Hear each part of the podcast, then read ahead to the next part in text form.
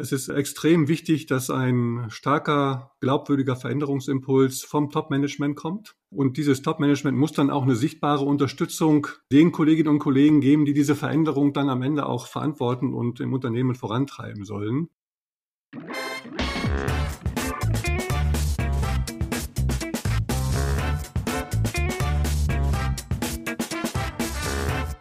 Herzlich willkommen zu dieser Folge des Data Culture Podcasts. Ich bin Carsten Bange und heute habe ich zwei ganz besondere Gäste. Professor Karl-Heinz Hornung und Wolfgang Heinrichs. Beides sehr erfahrene Führungskräfte, mit denen ich über das Thema People and Culture, Menschen und Kultur sprechen möchte. Im Vorfeld der Schmalenbach-Tagung, die unter dem Motto steht, die Zukunft der Arbeit.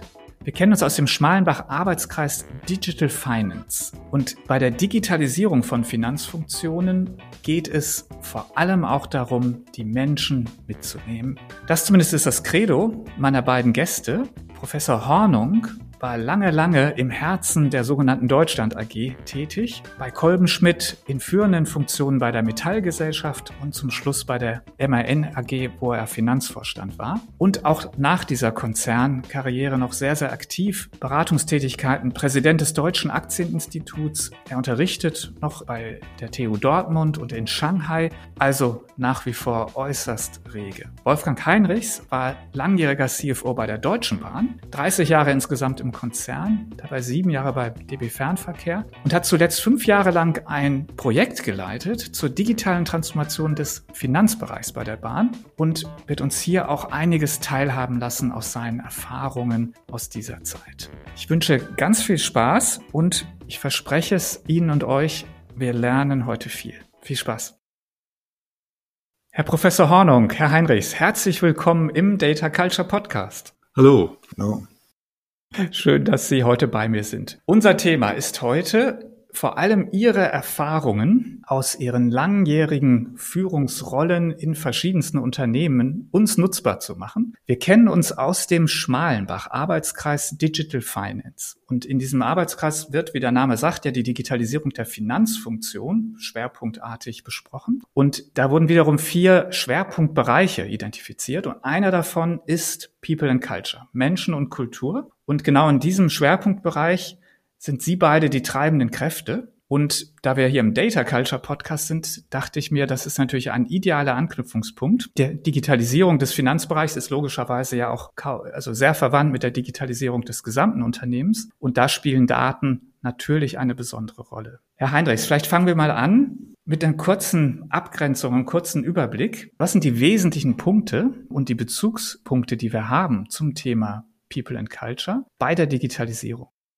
Wesentliche Bezugspunkte sind natürlich die Fragen, warum sprechen wir überhaupt über dieses Thema? Und wir sprechen über dieses Thema, weil es letztlich um Transformationen geht, die Unternehmen bewältigen müssen. Deswegen, weil ein unglaublicher Handlungsdruck auf Effektivität und Effizienz in nahezu allen Unternehmen und auch in der öffentlichen Verwaltung natürlich besteht aufgrund der jüngsten gesellschaftlichen Entwicklungen. Und da spielt Digitalisierung und Klimawandel, Corona-Krise und natürlich auch ein Krieg in Europa eine Rolle. Also die Finanzfunktionen sind gefordert in Richtung Effizienz, in Richtung Effektivität zu schauen und da hilft die Digitalisierung wirklich besser zu werden. Und meine Erfahrung, ich bin bei der Deutschen Bahn verantwortlich gewesen für ein Digitalisierungsprogramm der gesamten Finanzfunktion und meine Erfahrung ist, dass bei allem, was man dort an Maßnahmen und Aktivitäten einleitet, nicht nur bei der Deutschen Bahn, in allen Unternehmen, hängt letztlich immer davon ab, wie die Menschen mitmachen, die Menschen mitzunehmen. Deswegen ist dieses Thema People and Culture so erfolgskritisch und so entscheidend aus meiner Sicht. Man kann noch so viel über End-to-End-Prozesse sprechen, über Robotics, über Data Science. Wenn es am Ende nicht gelingt, die Kolleginnen und Kollegen davon zu überzeugen, ähm, zu begeistern, auch veränderte Verhaltensweisen anzuregen, dann wird es nicht gelingen. Und insofern ist das Thema People and Culture für mich so erfolgskritisch. Vielleicht sage ich mal was dazu, weil Sie bei der Bahn waren, Herr Heinrichs. Veränderungen bedingen, dass, dass die Leute ihr, ihre gewohnten Routinen verlassen müssen und in einem Unternehmen, in dem ich war, haben wir als, als Beispiel, als Bildbeispiel der Veränderung und der Mitnahme der Kolleginnen und Kollegen bei Veränderungen einen ICE aufgezeichnet und einen Bahnsteig und haben die Leute gebeten, einzusteigen. Aber man kann da nicht gleich 300 fahren, man muss den Leuten langsam solche Veränderungen heranführen. Sonst funktioniert es einfach nicht. Ja, und um beim Bild zu bleiben, es können auch nicht alle mit einsteigen, oder?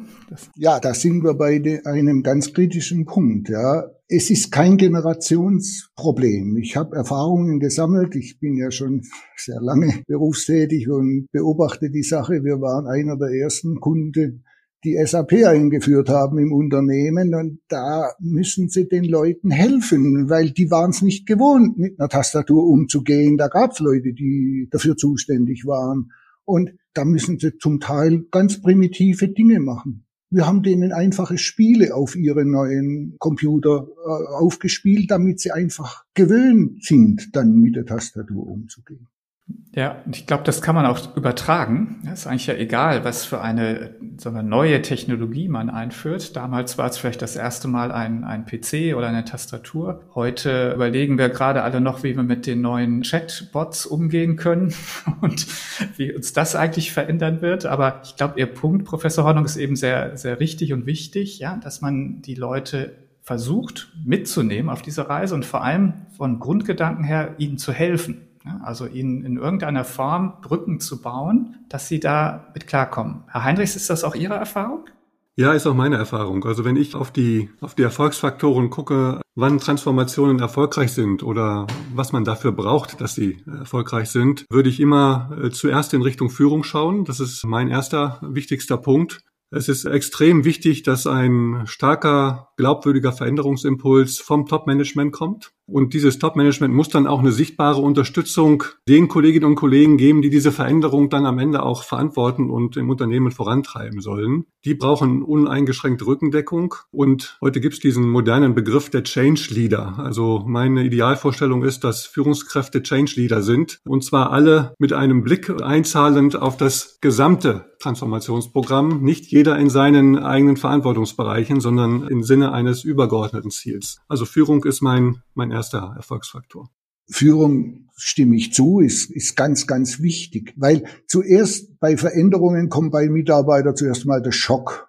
Warum muss das jetzt überhaupt sein? Ja, und da brauchen sie Erläuterung. Und da hat meine Erfahrung gezeigt, ja, Führungskraft muss quasi der Change Leader sein, aber es gibt natürlich im Team dann Leute, die viel schneller mitziehen, sage ich mal. Und die dürfen dann aber auch nicht überheblich den anderen gegenüber auftreten, sondern die müssen dann unterstützend wirken. Also das muss zu einer Win-Win-Situation für den Bereich, für das Team werden. Und man muss ein anderer Erfolgsfaktor ist sicherlich Weiterbildungsmaßnahmen für die Mitarbeiter anbieten, die sich ein bisschen schwer tun am Anfang. Ja, das muss ja nicht sein, dass die auf der Strecke bleiben, aber man muss versuchen, sie mitzunehmen. Ich meine, das muss man in so Veränderungsprozessen spielt natürlich auch dann der Sozialpartner im Unternehmen. Da müssen sie mit dem Betriebsrat bestimmte Dinge vereinbaren und, und die haben ja manchmal auch ganz gute Ideen. Sollte man ja nicht sagen, die, die unterstützen das ja auch. Und wir haben vorhin von diesen ganz modernen Tools der Digitalisierung, ChatGTP geredet das, das ist ja dann nochmal eine Nummer größer, sage ich jetzt mal. Da haben dann Leute auch Existenzangst. Ja. Sehe ich auch so. Ein, ein weiterer Erfolgsfaktor ist für mich das Thema Kommunikation. Wie informiere ich im Unternehmen darüber, was die Ziele dieser Transformation sind, wie wir vorgehen, welches Zielbild es gibt, welche Ideen für die Schritte auf dem Weg in Richtung Ziel und auch diese Kommunikation muss ähm, nach meinem Verständnis sehr stark vom Top-Management ausgehen. Wir brauchen klare und konsistente Botschaften auf möglichst vielen Kanälen äh, und möglichst über alle Ebenen des, des Unternehmens. Und auch darüber erreiche ich, so wie Herr Professor Hornung das gesagt hat, eine eine möglichst frühzeitige Einbindung all der Kolleginnen und Kollegen, die in Richtung dieser Transformation mitarbeiten sollen.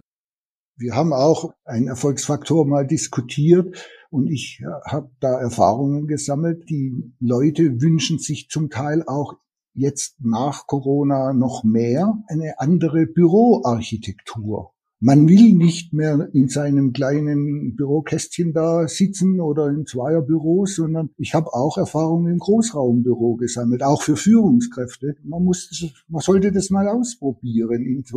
Und es muss auch Rückzugsräume für die Mitarbeiter geben, wo sie sich mal zurück nehmen können und, und nachdenken, was, was hat es für Bedeutung und ganz vielleicht extrem, aber, aber das Unternehmen sollte da drüber nachdenken, sollte man auch ein gewisses externes Coaching in Erwägung ziehen bei solchen großen Veränderungsprozessen. Ja, also gerade dieses Thema Bürokonzepte, das würde ich gerne kurz noch ergänzen, sehe ich genauso auch. Wir haben heute einen Arbeitsmarkt, dass junge Absolventinnen und Absolventen sich quasi aussuchen können, in welche Unternehmen sie gehen möchten. Insofern kommt es sehr darauf an, aus einer Unternehmensperspektive diesen jungen Menschen attraktive Arbeitsmöglichkeiten und Arbeitsplätze zur Verfügung zu stellen. Da geht es heute nicht mehr darum, dass äh, zu 100 Prozent fest im Büro gearbeitet wird, sondern viele wollen mobil sein, mobil arbeiten, legen großen Wert auch auf Freizeitanteile. Insofern haben wir es mit einem komplett veränderten Verhalten zu tun. Als wir noch berufstätig gewesen sind, haben wir andere Werte und andere Ideale gehabt. Das ändert sich gerade komplett. Und insofern müssen auch Unternehmen darauf reagieren. Völlig, völlig richtig. Ich, ich habe da auch Erfahrungen gesammelt, weil ich war ja mal bei Metallgesellschaft, die kennen die Leute fast nicht mehr. Und wir waren Venture, einer der ersten Venture Capital Finanziers in USA. Wen haben wir finanziert? Nicht Microsoft, sondern eine andere Softwarefirma. Und die hatten relativ frühzeitig, hatten die freie Konzepte. Projektarbeit konnte im Büro stattfinden, außerhalb vom Büro stattfinden. Und wer, wer schon mal in Kalifornien war, der kann sich vorstellen, da kann man dann auch am Strand arbeiten. Aber, und jetzt komme ich kommt in mir vielleicht der Risikomanager. Wenn man jedem ein Tablet gibt oder jedem ein PC gibt, es muss auch irgendwo Warnsignale und rote Linien geben, und da müssen sich die Leute dann auch einfinden. Also das ist schon ein gewisser Spagat zwischen mehr Freiheit, was durchaus kreativ sein kann, aber auch, bitteschön, den Sicherheitsbedenken dem Unternehmen muss immer noch Genüge getan werden. Dieser beschriebene Spagat zwischen möglichst viel Freiheit und Herr Heinrich, Sie haben es ja geschildert, ja eigentlich immer mehr sogar, die, die mehr gefordert wird, mehr Flexibilität, mehr Freiheit in der Arbeit, versus eben jetzt doch den, den Grenzen und den Schranken. Wie können wir das vielleicht noch übertragen letztendlich auf diesen Transformationsprozess jetzt? Ich denke gerade über nach, ja, wir wollen ja eine Veränderung und können wir das oder wie machen wir das, sagen wir es mal so, mit einer Belegschaft, mit Menschen im Unternehmen, die ja hier der Schlüsselfaktor sind, die tendenziell aber eher flexibler sind oder eher weniger vielleicht hierarchisch denken. Also wie kann ich das letztendlich dann auch im Unternehmen bewegen, was ich da eigentlich vorhabe? Gut, ich glaube, man muss den Mitarbeitern das System klar machen. Jedes Unternehmen ist ein System. Und, und was, was mir immer schon früher gefehlt hat und heute auch, glaube ich, in vielen Unternehmen immer noch nicht perfekt geregelt ist, es muss eine klare Stellenstruktur geben. Was ist, was ist mein Platz in dem System? Aber der muss ja nicht fix sein. Ich kann ja vielleicht in zwei Jahren innerhalb des Systems mal etwas anderes tun. Und das ist vielleicht attraktiver. Oder ich mache mal ein Sabbatical und wenn ich zurückkomme, dann bin ich eben an einer anderen Stelle im System. Also die Flexibilität den Leuten anzubieten, finde ich, erhöht die Attraktivität für die etwas heute weniger vorhandenen Fach Fachkräfte, die wir alle händeringend suchen. Ja, und das hat mich damals, die Firma, die wir ja mitfinanziert haben, war Oracle. Und die haben das relativ locker gemacht und, und das hat, das sieht man ja erfolgreich, ja. Und auch unterschiedliche kulturelle Komponenten in das Thema. Da sind wir wieder bei der Culture, ja. Da reden wir ja in Deutschland inzwischen davon, ja. Mir gefällt der Systemgedanke sehr gut, den Sie eben aufgegriffen haben. So, so schaue ich nämlich auch auf die Unternehmen und wenn wir mit, mit Teams unterwegs sind, und so ist das ja in den heutigen Strukturen, verstehe ich Teams immer als Verantwortungs- und Leistungsgemeinschaften. Also es kommt äh, darauf an, dass klar formuliert wird, welche Verantwortung Teams haben, am Ende Ergebnis und Leistungsbeitrag sie haben. Und auch wenn Kolleginnen und Kollegen mobil von unterwegs und vielleicht auch gar nicht mehr Vollzeit arbeiten, so haben sie trotzdem einen Anteil in diesen Teams zur Erfüllung dieser Leistungs- und Verantwortungsaufgabe natürlich zu erbringen. Und das ist mir sehr wichtig. Und das, daraus folgt natürlich auch wiederum eine zusätzlich neue Anforderung an Führungskräfte. Ja, solche Kolleginnen und Kollegen und solche Teams zu führen, ist ja viel anspruchsvoller, als das vielleicht bisher der Fall gewesen sein könnte. Und insofern, glaube ich, kommt es auf, auf beides an. Also um in, in dieser aktuellen Zeit solche Transformationen durchzuführen, haben wir, glaube ich, nochmal erhöhte Anforderungen an Führung und auch an Teams und äh, deren Leistungsfähigkeit. Wir haben im Arbeitskreis mal definiert, wie sind denn eigentlich welche Fu vier Funktionen gibt es eigentlich in Zukunft bei der Digitalisierung in Unternehmen? Da haben wir den englischen Begriff Pathfinder, also der Pfadfinder, der würde auch sagen, der nährt, der die, die ganzen Entwicklungen in der Datenverarbeitung mitkriegt. Dann gibt's die beiden mittleren Funktionen, das sind diejenigen, die das System tragen. Und dann gibt's den Guardian. Es muss halt immer noch einen Guardian geben. Wir Menschen brauchen immer ein bisschen so eine Kontro Kontrolle ist das falsche Wort, aber wir brauchen immer so ein bisschen eine Struktur und ein Unternehmen kann nicht ohne gewisse Strukturen äh, existieren und, und arbeiten. Und das, das ist für mich eigentlich das Entscheidende. Und bei den Führungskräften, da fällt mir wieder ein Buch ein, das ich schon mehrfach gelesen habe, von dem Jack Welch, der GE-Chef früher. Der hat ja diese 20, 70, 10, also 20, 70, 10 hat er die Mitarbeiter eingeteilt. Die 20, die sind die wichtigen, die bringen das Unternehmen voran. Das sind die, auf die die Executive, also der Vorstand, bauen kann. Das sind die Potenzialkandidaten. Aber vergessen darf man nicht die 60, das ist die, das sind die Stütze des Unternehmens. Die, die arbeiten, die sind aber zufrieden mit dem, was sie haben. Die, die sollte man dann auch nicht aus ihrem Ding zu sehr herausnehmen. Sollte man ihre Zufriedenheit lassen mit neuen Technologien und so weiter. Und dann gibt's die zehn, um die muss man sich kümmern, weil die können die Stimmung total vermiesen, sage ich jetzt mal. Und die morgens frustriert ins Büro gehen, um die muss man sich kümmern. Und wenn wenn sie nicht so überzeugend sind, dann muss man Lösungen finden. Das ist halt so.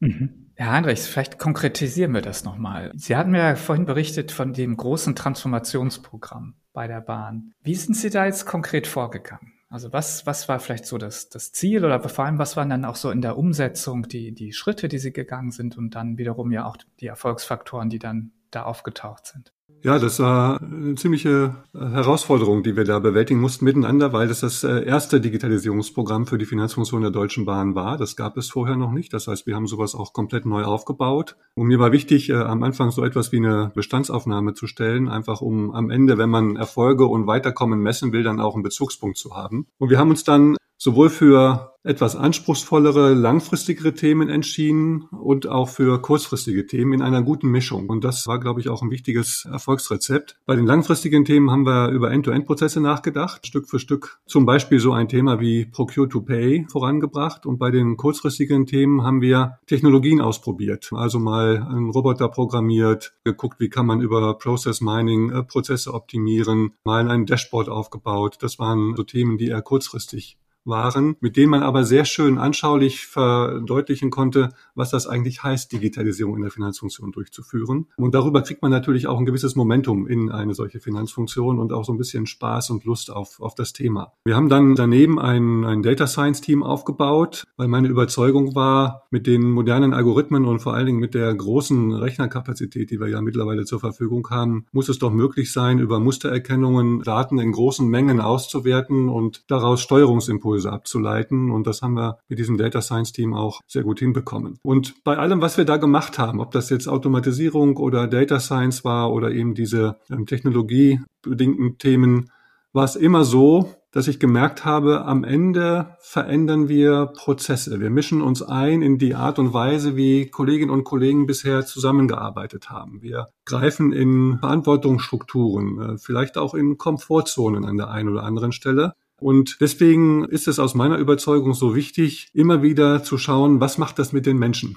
Und deswegen halte ich dieses Thema Mitnehmen von Menschen, Einbinden von Menschen, Überzeugen von Menschen, letztlich das Thema People and Culture, über das wir hier sprechen, als den Schlüsselfaktor Nummer eins. Das ist für mich einer der wesentlichen Erfolgsfaktoren, wenn wir über Transformation sprechen. Sehen Sie das, dass das auch genug so gesehen wird?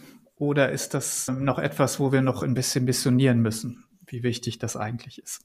Ja, also wenn ich nicht nur in die, in die Bahn schaue, sondern auch in andere Unternehmen, ich glaube, da gibt es noch viel zu tun. Viele halten sich fest an den eher technischen Fragen, die mit der IT zu tun haben und vielleicht auch mit den Prozessen und übersehen dabei, dass es immer um handelnde Personen geht, die da mitmachen müssen und die am Ende auch Commitment dazu abgeben müssen. Und wenn ich ein ganz bisschen aus unserem Arbeitskreis, also aus dem Nähkästchen berichten darf, erlebe ich es dort auch so. Wir unterhalten uns über sehr viele Themen, die mit Digitalisierungsthemen im engeren Sinn zu tun tun haben. Aber das Thema People and Culture kommt noch zu kurz. Und deswegen sind ja Herr Professor Hornung und ich jetzt auch dabei, das Thema etwas mehr auf die Agenda zu heben, weil wir beide davon überzeugt sind, dass das so ein wichtiges Thema ist.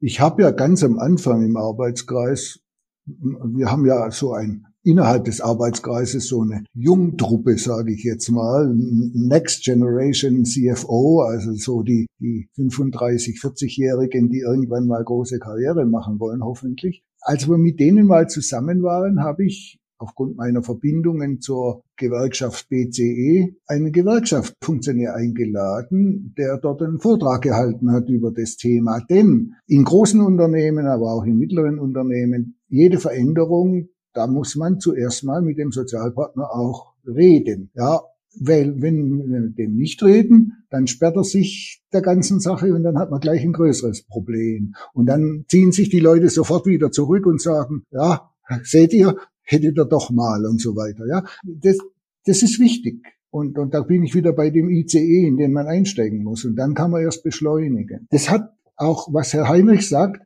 ist auch meine Erfahrung. Ich habe ja nach, nach meiner aktiven Tätigkeit, habe ich ja noch einige Unternehmen beraten, vor allen Dingen Mittelständler. Ich war ja auch in, habe drei Jahre ja in Shanghai äh, gelebt. Und was sie dort erleben, da müssen wir uns warm anziehen, wenn wir nicht aufpassen. Das heißt, jedem, der zu sehr bremst, vor allen Dingen Führungskräften, würde ich mal raten, da hinzugehen, aber nicht zum Urlaub, sondern mal mal hinzugehen in Südchina, ja, und, und mal zu gucken, was da die jungen Leute machen. Und wenn wir uns da nicht dran halten, haben wir ein Problem. Das hilft, dass die aufgeweckt werden. Denn, denn wenn von oben nicht die Message kommt und die positive Information und das Vorleben, dann wird's nicht gut. Sind wir wieder bei 20, 60, 10, ja. Also da hat sich schon einiges bewegt. Wir schicken ja unsere Kinder, leider bei Corona ging das nicht, immer in die Summer School nach China in den Sommerferien. Und wenn Sie da sehen, gerade was in Shenzhen oder in Guangzhou da unten, was da passiert. Und die Chinesen, die sind nicht, dass sie bremsen oder so. Die sagen, ja, warum?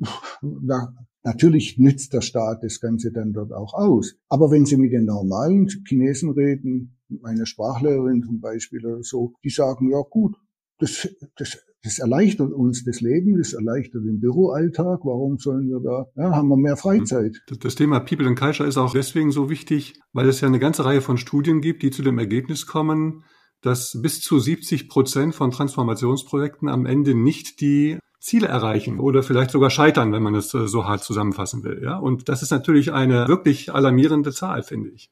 Ja, und Transformationsprozesse, das, wir reden immer über Transformation und Digitalisierung, aber ein Unternehmen will ja auch wachsen. Und ich habe ja mehrfach Unternehmen kleinschrumpfen helfen müssen leider, aber ich habe auch Unternehmen wachsen sehen. Und wenn sie dann was zukaufen und kriegen dann nochmal eine neue Kultur ins Unternehmen, ja, das ist dann schon die nächste Stufe solcher Veränderungen. Ja. Und leider, und da muss ich ein bisschen Kritik üben an unseren HR, also unseren personalverantwortlichen Kollegen und Kolleginnen, die tun sich immer noch ein bisschen schwer mit dieser ganzen Flexibilität und auch mit, was mache ich denn, wie helfe ich denn den Leuten? Wie helfe ich den Leuten im Unternehmen, die sich schwer tun mit der Transformation oder die sehr gut sind mit der Transformation, erlaube ich denen, dass sie dann noch, noch eine Weiterbildung machen und wie helfe ich den Mitarbeitern, die eben bei den zehn Prozent sind, die vielleicht das Unternehmen verlassen müssen. Die kann man ja auch nicht einfach so abfertigen, ja. Das ist Führung, ja, und da tun sich die Leute noch ein bisschen schwer. Und dann immer nur externe Leute zuzukaufen, ist zu teuer. Also Berater meine ich. Mhm. Nee, ist klar. Ich würde gerne mal auf das Thema End-to-End-Prozesse kommen, weil Heinrich, Sie haben es vorhin auch als eine Ihrer, ja, der Langfristperspektive berichtet und letztendlich auch irgendwo als Erfolgsfaktor. Und das gibt ja uns die Chance, bestehende Strukturen vielleicht aufzubrechen oder neu zu, zu definieren. Und wir wissen ja alle, dass letztendlich Datensilos Ergebnis von Organisationssilos sind und die gerade diese End-to-End-Prozesse jetzt eine Chance bieten. Haben Sie das auch so erlebt? Ist, ist das was, wo man wirklich nochmal einen neuen Ansatzpunkt hat? Also quasi mit dem Thema Digitalisierung, also neue technische Möglichkeiten, dann eigentlich dann an die Prozesse zu gehen und über die Prozesse letztendlich dann auch Organisationsstrukturen nochmal zu verändern. Ist das so die richtige Denkweise? Ich sehe das so, dass Digitalisierung nur dann einen Sinn macht, wenn man vorher sich die Prozesse angeschaut hat. Würde jetzt nicht so weit gehen und behaupten, man muss jeden bestehenden Prozess am Ende in einen End-to-End-Prozess überführen. Das kann man machen. Wir haben das in unserem Zielbild damals auch so getan. Wichtig ist, dass man anfängt, äh, dass man mal mit einem End-to-End-Prozess anfängt ähm, und dabei dann Erfahrungen sammelt äh, und Stück für Stück dann weitermacht. Was mir immer wichtig war und diesen Hebel bieten die End-to-End-Prozesse, ist tatsächlich dann diese, wir haben, und das machen viele andere Unternehmen auch, von Silo-Strukturen gesprochen. Also Controlling bleibt im Controlling, Einkauf bleibt im Einkauf, Accounting bleibt im Accounting. Diese Verantwortungsstrukturen, diese Silos aufzubrechen und zu überwinden. Und diese, diese Chance bieten End-to-End-Prozesse. Und deswegen bin ich großer Fan davon, das, das zu tun. Und solchen übergreifenden End-to-End-Prozessüberlegungen folgen dann am Ende auch die Datenkulturen, ist meine, meine feste Überzeugung. Aber da gibt es einen, wie Sie es auch gesagt haben, einen sehr engen Zusammenhang zwischen den organisatorisch abgebildeten Silo-Strukturen und den Datenkulturstrukturen, wenn ich das so bezeichnen soll. Aber ich bin, bin überzeugt davon, dass wir ein Umdenken brauchen. Wir müssen viel stärker in Richtung Kooperation raus aus den Silos und auch die Incentives in den Unternehmen müssen in diese Richtung gestaltet werden. Es muss sich lohnen, für übergeordnete Ziele zu arbeiten. Und es darf sich nicht lohnen, dass jeder in seinem Verantwortungsbereich suboptimal generiert. Ja, das ist genau falsch. Na gut, das ist zwar jetzt nicht Finanz-End-to-End-Prozess, aber haben Sie in letzter Zeit ein Auto bestellt? Waren Sie da, um das Auto zu bestellen beim Autohändler? Ich nicht. Und man lieh, ich war ja Gut, Autoindustrie habe ich eine gewisse Affinität natürlich, das ist klar. Ich lese, dass die großen Autohäuser drüber nachdenken, das Händlernetz wesentlich zu verkleinern. Ja, natürlich braucht man Reparaturwerkstätten, aber da da sind wir wieder auch bei der Digitalisierung. Wie lange braucht man noch zu Software-Updates? Ich meine, der Tesla hat es uns ja vorgemacht ein bisschen. Gott sei Dank sind sie jetzt aufgewacht, die anderen. Aber ein Auto bestelle ich heute nicht mehr beim Händler. Das bestelle ich am Computer. Ja. Und so machen wir es ja mit vielen Dingen. Oder der Zahlungsprozess. Und jetzt sind wir wieder bei Finanzierung. Ich weiß nicht, wer von Ihnen Apple-User ist. Ihr in der Schweiz, wenn Sie bei Apple etwas kaufen, ich habe jetzt irgendwas mit Apple Music da gekauft, das wird bei meiner Telefonrechnung mit abgebucht. Gutes Beispiel. Da ja. verändern sich auch unternehmensübergreifend Strukturen. Noch ein Thema, was wir in diesem Podcast schon öfter besprochen haben, was zum Thema Datensilos dazugehört. Das ist die Frage nach dem Zugang zu Daten. Und ich weiß aus unserem Vorgespräch, Herr Heinrich, dass Sie da eine dedizierte Meinung zu haben, die würde ich gerne unbedingt nochmal hören hier, weil sie auch etwas konträr ist vielleicht zu dem, was auch andere denken oder sagen. Wir unterscheiden manchmal gern dieses Thema Right to Know und Need to Know. Ja, dass man also sagt, der Zugriff auf Datenunternehmen ist ja häufig im Sinne von Need to Know organisiert. Also ich muss quasi beweisen, dass ich mit diesen Daten oder dass ich diese Daten brauche wirklich und alles andere ist für mich verschlossen. Und das Right to Know ist ja für viele eigentlich auch so, die den Stich, das Stichwort auch Datendemokratisierung im Mund führen, ist häufig so gesagt, ja, das ist doch das, was wir eigentlich bräuchten. Ich habe das Recht, alles zu sehen. Und da, wo es dann berechtigte Interessen gibt, personenbezogene Daten, geheime Daten, da wird es natürlich abgeschlossen. Aber grundsätzlich das Grundrecht ist eigentlich, alle Daten müssten offen sein, zur Verfügung stehen. Und jetzt sagen Sie, na ja, da sollte man vielleicht nochmal drüber nachdenken, ob das so universell gilt. Vielleicht bevor Herr Heinrich das, was er vorhin auch schon sagte, wiederholt, was ich sehr, sehr gut finde je, je höher Sie in der Hierarchie kommen, umso weniger Daten brauchen Sie. Da brauchen Sie die effizienten Daten. Ich habe mit neun Schlüsselkennzahlen das Unternehmen geführt und die Finanzbereich geführt. Die wollen Sie im, überschütten mit Daten. Das ist viele Leute, um ihre Bedeutung im Unternehmen zu hervorzuheben, fragen nach immer mehr Daten.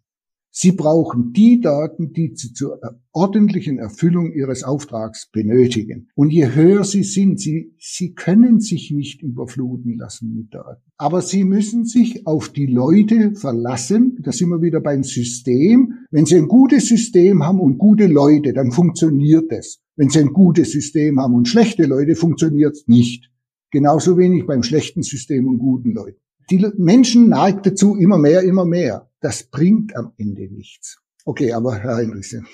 Ich teile das absolut. Sie haben das wunderschön auf den Punkt gebracht. Ich will mal von einer anderen Seite kommen. Ich habe großen Respekt davor, wie anspruchsvoll ich das erlebt habe, aus den vielen zur Verfügung stehenden Daten am Ende steuerungsrelevante Informationen zu machen. Und darauf kommt es ja an. Und würde so weit gehen, dass ich sage, dass das können am Ende Profis und die werden dafür auch gebraucht. Die müssen wissen, aus welchen Quellen kommen die Daten, welche Qualität haben diese Daten, welche Konsistenz haben sie, wie muss ich sie lesen, interpretieren, wie kann ich sie in Verbindung bringen mit anderen Daten, um dann am Ende zu einer steuerungsrelevanten Information zu kommen. Das ist anspruchsvoll und das verlangt ein gewisses Wissen und ein gewisses Know-how und deswegen sage ich, dafür braucht man Profis. Insofern bin ich etwas skeptisch, ob es sinnvoll sein kann, alle Daten allen jederzeit zur Verfügung zu stellen. Da würde ich mich sehr skeptisch zu äußern, ohne dass ich jetzt irgendwie Zirkel erzeugen will oder Geheimecken oder so etwas. Das ist gar nicht das, was ich sagen will, sondern ich habe, wie gesagt, großen Respekt davor, wie anspruchsvoll das ist, aus den vorhandenen, und das ist ja eine Fülle von Informationen und Daten, am Ende die herauszunehmen, die tatsächlich für die Steuerung des Unternehmens und für strategisch relevante Entscheidungen wichtig sind. Also entscheidend ist, die richtigen Filter auf die Big Data zu setzen. Und Sie haben völlig recht, da braucht es gute Leute, da braucht es auch loyale Leute, wenn Sie als Führungskraft sich darauf verlassen können müssen, was da oben bei Ihnen ankommt. Und die Leute muss man auch pflegen. Und dann sind wir wieder beim Systemgedanken. Jemand, der das Unternehmenssystem versteht, wie funktioniert mein Unternehmen, bei dem ich beschäftigt bin, das ist das Wichtigste. Und dann muss er einen Schritt zurückgehen und sagen, was brauche ich, um meinen Job zu erfüllen? Und mehr brauche ich eigentlich nicht. Da gibt's andere Leute, dann frage ich lieber den Kollegen, habe ich auch einen sozialen Kontakt wieder mit ihm. Absolut. Ich würde dann noch quasi einen oben draufsetzen und sage, diese Profis, die ich brauche, und da stimme ich völlig zu, ja, mir alle Daten einfach zu geben, da kann ich wirklich wenig mit anfangen. Aber diesen Profis sollte es dann vielleicht möglichst einfach gemacht werden, ja, die Daten heranzukommen, die sie auch wirklich brauchen, gerade für End-to-End-Prozesse. Ich glaube, das ist wahrscheinlich der, der richtige Gedanke hier bei dieser Frage nach offenem oder möglichst freiem Datenzugriff. Wenn, Sie zu vielen Leuten zu viele Daten geben, dann kommen auch falsche Rückschlüsse raus dabei. Das ist die Wir Menschen neigen dann zu irgendwelchen Schnellschüssen oder so. Das ist nicht gut. Professor Hornung, Herr Heinrichs, das letzte Wort gehört gleich Ihnen. Die Zeit ist verflogen. Man merkt, wir hätten noch eine, mindestens eine halbe Stunde bestimmt wunderbar weitersprechen können, wahrscheinlich noch viel länger. Wir haben einen breiten und einen weiten Bogen gespannt. Wir haben die Digitalisierung des Finanzbereichs ja eigentlich sofort abstrahiert auf die Digitalisierung im Unternehmen. Wir haben uns vor allem über die Erfolgsfaktoren unterhalten, insbesondere den Erfolgsfaktor Mensch und Kultur und vor allem, wie man ihn auch beeinflussen kann. Und auch da haben Sie von der Büroarchitektur, dem Nutzen des Großraumbüros, Weiterbildung, die Wichtigkeit der Kommunikation, haben Sie hervorgehoben, auch die Rolle der Führungskräfte, die hier eine ganz, ganz wichtige ist aber auch konkrete Dinge wie eben End-to-End-Prozesse, die hier eine gute Rolle spielen können. Professor Hornung, die Idee des Systems, was ja vor allem auch einen, einen Nutzen aufzeigt, um damit dann die Balance zwischen Flexibilität und Freiheit, die ich sicherlich brauche, aber dann auch letztendlich der, der Zielorientierung, also dann doch dahin zu kommen, wo ich eigentlich hin möchte, fand ich einen ganz tollen Gedanken, der uns vielleicht auch weiterhilft, letztendlich nochmal genau diese Balance zu finden, denn das ist es ja letztendlich häufig. Man muss eben diese Balancen finden zwischen diesen ja häufig widerstrebenden Zielen und Bereichen und Initiativen da auch im Unternehmen. Also wir haben einen breiten Bogen gespannt, aber ich fand es sehr, sehr inspirierend. Ganz, ganz herzlichen Dank, dass Sie uns hier an Ihrer reichhaltigen Erfahrung haben teilhaben lassen. Und ich habe auf jeden Fall viel mitgenommen und gelernt. Ich hoffe, die Hörer auch. Und wollte Sie jetzt bitten, zum Abschluss vielleicht nochmal, ja, Ihre Zusammenfassung oder Ihr, ja, das, was Sie vielleicht dem Hörer, den Hörerinnen hier noch mitgeben möchten, zum Abschluss noch hier mitzuteilen. Dann lasse ich Herrn Hornung das Schlusswort und würde meinerseits beginnen. Ganz einfach mit einem, wie ich finde, sehr schönen chinesischen Sprichwort. Das geht so, Wenn der Wind der Veränderung weht, bauen die einen Mauern und die anderen Windmühlen. Werden wir in diesem Sinne zu Windmühlenbauern. Vielen Dank. Schönes chinesisches Sprichwort, das es äh, wirklich war. Wir müssen positiv den Veränderungen gegenüberstehen und wir müssen es vorleben. Das ist mein Appell an die Führungskräfte in Unternehmen. Wir müssen es vorleben und wir dürfen nicht meinen, das behindert uns nur oder macht uns unnötig in, den, in der Unternehmensstruktur. Und ganz wichtig ist, wenn es zu einem Punkt kommt, wo man dann als Mensch sagen muss, das ist zu viel, dann muss ich, kann ich zu jemandem im Unternehmen gehen, der mir dann weiterhilft. In welchem, in welcher Richtung auch immer. Denn das zeichnet eine Corporate Culture, eine Unternehmenskultur aus, dass sie den Mitarbeiter nicht als nur Investition, sondern als das Wertvollste im Unternehmen betrachtet. Denn ohne die Mitarbeiter sind wir alle nichts, weder eine Führungskraft noch sonst jemand. Und das habe ich jetzt auch während der Corona-Zeit mit anderen Unternehmen gelernt. Der Wert des Mitarbeiters, das ist auch gleichzeitig der eigentliche Unternehmenswert. Ein tolles Schlusswort. Ganz, ganz herzlichen Dank Ihnen beiden. Alles Gute wünsche ich Ihnen. Wir sehen uns ja dann hoffentlich im Rahmen der Schmalenbach-Aktivitäten bald wieder. Und verbleibt dann alles Gute. Auf Wiederhören. Danke, Herr Berger. Dankeschön. Wiederhören. Dankeschön.